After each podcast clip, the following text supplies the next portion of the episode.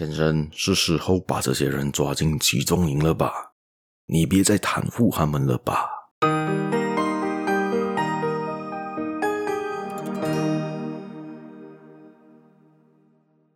？Hello，大家好，欢迎大家今天又来到这个犹太小故事的这一个 Podcast 这个节目啦。我是小叶，在这里跟大家说一声早安、午安、晚安。欢迎大家又来到这一个犹太小故事的分享啦！今天要分享的一个故事呢，就是犹太中的一个蛮著名的人物，但是这一号人物不是犹太人，他应该算是捷克人或者是德国人，他曾经是纳粹党员之一，他就是我们今天的主角奥斯卡·辛勒。好，在我们开始介绍他之前呢，大家别忘了继续的订阅、继续的分享、继续的收听我这个节目啦。还有可以呢，去到我的粉丝团上，在 Facebook、Instagram、IG、小红书、TikTok、呃 YouTube 都能找到我。大家可以在那边做一个订阅，跟我做一些小的交流啦。谢谢大家。还有在下面有一个连接，叫做 Buy Me a Coffee 的连接，大家有兴趣的话可以点进去看看下啦，帮我做一个小的赞助，谢谢大家。我们就开始今天的这个人物介绍吧。好，今天这个人物主角呢，就是这个奥斯卡·辛勒这一号人物，非常非常的出名。他出名到什么程度呢？他就是被翻拍成电影《Cinder List》，就是辛德勒名单。大家可以找一下这一部电影呢，在当时上映的时候拿了非常多的大奖，因为他的这个拍的这部戏的导演就是一个犹太人，很出名的犹太导演，叫做 Steven Spielberg。大家可以找一下他的戏来看，都很出名，好像拍 E.T. 啊，好像拍过 Jurassic Park 啊，这些等等等，都是这个大导演之手拍出来的。然后这一部电影，当时我有看过，呃，过后其实上映了蛮久，那时候可能我还没出生，它就上映了啦。那时候，但是过后我就有找回来看，还蛮不错的。当时他可以用个黑白片呈现的方式来拍了整部电影，大家可以找来看，有一点。血腥暴力加一点小色情，所以大家但是呃看的话要注意一下。但是我觉得整体故事上是不错的。就我们来介绍这号人物吧，奥斯卡·辛德勒。辛德勒这号人物他是什么人呢？他从小在捷克出生，过后辗转的去到波兰生活，然后他就创立了一间工厂。这之间他过了很多很悲惨的一些事情啊，好像破产啊什么等等等等。最后他还是做了一个资本家。开了一间工厂，那间工厂的生产就是武器，就是生产枪弹的。当时刚好是第二次世界大战，也就是新希特勒的时代，然后他就进了这个纳粹党里面。他在成为这个企业家之前，他是间谍，在 Wikipedia 上面找到资料了。他说他是一个间谍出身，他就是用了他在里面的一些人脉过后，他就赚了一些钱，然后就这样成立了一间新的工厂。然后在工厂里面的时候，他因为他在做间谍的时候有很多的人脉，所以他很方便的就可以做得更加好的这一个生意。当时呢，他的秘书呃是秘书吗？而不是他的会计员，就是帮他记录写下这一个 Schindler List 这个主要写手。而这一号人物也是非常非常的重要，我现在想不起来叫什么名字了，好像叫 Isaac。然后这号人物呢，他就是。尽量的在鼓吹这一个辛德，这个辛德勒呢，去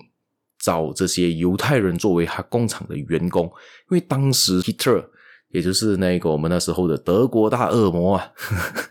希特勒呢，就是要铲除、要屠杀全部的异族这一个犹太人嘛，所以呢，他就做了很多集中营，就把他们送进集中营里面毒死，用毒气毒死、屠杀。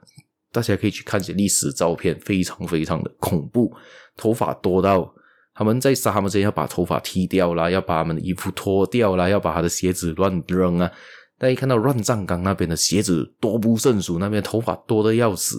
很恐怖很恐怖的一个场景。而这一号人物为什么他这么出名，就是因为他解救了当时一千到一千两百位的这一个犹太人，甚至包括一些残疾。老弱妇孺，他都拯救了下来。他怎样去拯救呢？为什么还有这样强、这样高尚的品质去救人呢？其实他一开始没有这样高尚的，他一开始真的是不高尚的一个，他就是一个生意人。他就成立了这间工厂，在做这个卖做这个子弹的生意嘛。或像我刚才提到的那个会计员呢，这一号人物就对于这个整个行动是非常的重要的，一直鼓吹啊，这个老板辛德呢去。误用这些被奴役的这些犹太人，因为他的价钱比平常的波兰人还便宜啊，所以他就最后就误用了很多的不同的这个犹太人之后，然后他就变成他的工厂能够去运行嘛。在他为什么还会变成拯救了他们呢？因为他在曾经的一次的大屠杀里面，他看到了那个场景，他的有一些犹太人被抓走了，然后就这样子被杀害了。他看了那些当下的场景之后，他就下定决心，他决定要帮助那些人，所以他就以功抵过吧，可以这么说吧。他就去做了一些动作，就去贿赂当时的官员啊，给他们一些好的东西啊，就给钱。钻石或者去黑市买一些东西，去贿赂那当时的官员，让他们不来抓他自己的这个工厂的这个犹太人去的集中营。然后当时他们甚至有为什么会有《Cinder List》这个小说或者这个电影的存在，是因为他们当时他在的那个区域，他的工厂的那个区域，原本工厂区域要被的那些犹太人都要被抓进去这个犹太的集中营里面，他就用了，他就写下了一个名单。然后去跟那些当时的长官说：“哎，我这个名单里面的犹太人都是我的员工，他必须跟住我要去 transfer 去送到另外一间工厂继续工作的，你不能把他们抓去集中营。所以会有这个名单留了下来。而写下这个名单的人是谁呢？”也就是我刚才提到他的会计员是帮他写下这个名单的人，那这个名单里面的人都像我说，还有老弱妇孺啊，有残疾人士啊，等等等等的。因为这个老板这一个辛德勒呢，他真的想要救人，到后面的时候，所以他就把这些名单写好了，尽量的可以救多少人就救多少人，甚至到最后那一个德国宣布投降之后，他。手上的钱其实也没有了，该用在这一个呃帮助这个犹太人身上的贿赂官员的贿赂掉了啦，或者其一些工厂上面的设施庇护所所需要用的钱财啊，要给他们吃，要给他们住啊，给他穿啊，这些东西上上呢，他其实把钱都耗尽了，他就破产了。然后辗转之后，其实他算是一个战犯，因为他本身也是纳粹党员，所以他其实算是当时的一个战犯这样子。那是因为犹太人，那个当时那些被他救过犹太人有联署，把他救了回来。但是就是他过后就是穷困潦倒，有一很长的一段时间都靠着这个犹太人的救济啊，倒反过来，当时他去救犹太人，但他落魄的时候，犹太人就救回他了，所以他过后就活到好像是六十七岁就过世了啦。所以整体故事的。大纲大概是这样，大家有兴趣的话可以找一下他的故事来看。他是一个很出名的一个人物，叫 Oscar s i n d e r 可以去到 UKB 的都可以找到他的故事啦。谢谢大家，我们下一期节目再见啦，拜拜。